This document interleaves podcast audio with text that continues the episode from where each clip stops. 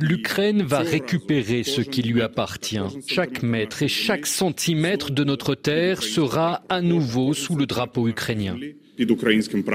La promesse du nouveau ministre de la Défense à un moment où l'armée ukrainienne peine à enregistrer des avancées significatives sur le front. Rustem Umerov prend la tête d'une institution entachée par plusieurs affaires retentissantes de corruption. Il fallait donc une personnalité à la réputation irréprochable, le politologue ukrainien Volodymyr Fesenko. Il jouit d'une très bonne réputation, il n'est en conflit avec personne et n'est éclaboussé par aucun scandale. C'est très révélateur que la nomination d'Oumerov à ce poste ait été approuvée par certains acteurs de la société civile qui critiquent le pouvoir.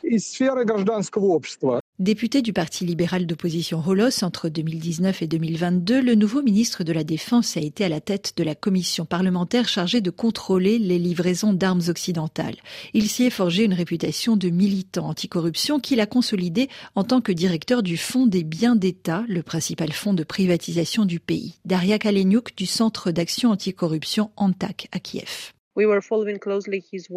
Nous avons suivi de près son travail à la tête du Fonds des biens de l'État. Il s'agit d'une institution au sein de laquelle de nombreux responsables étaient corrompus.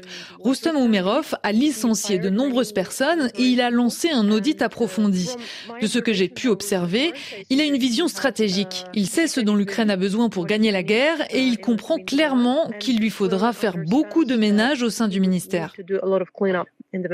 Avant de se lancer en politique, Rustem Umerov a fait carrière dans les télécommunications et a fondé une société d'investissement.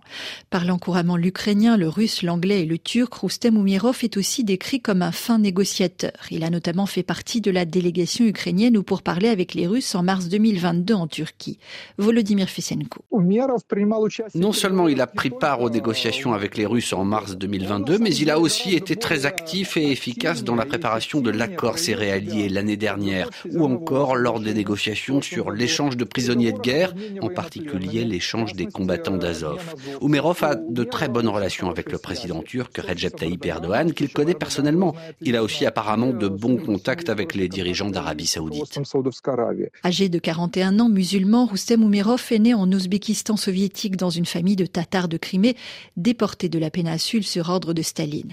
Diplômé de l'internat de Crimée pour enfants surdoués, il a plus tard travaillé pendant de nombreuses années aux côtés de Mustafa Djemilov, le chef historique des Tatars de Crimée. La nomination au ministère de la Défense d'un membre issu de cette communauté réprimée est un signal fort envoyé à tous ceux qui souhaiteraient pousser l'Ukraine à faire des compromis sur la question de la péninsule annexée par la Russie en 2014, estime Daria Kaleniuk.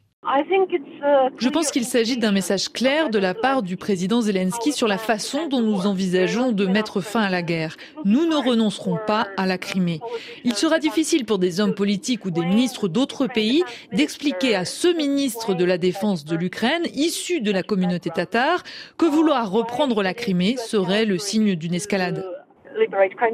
Rustem Umerov a fixé cinq priorités à son ministère, parmi lesquelles renforcement et élargissement de la coalition internationale avec la recherche de nouveaux alliés, la lutte contre la corruption et le développement de l'industrie militaire ukrainienne.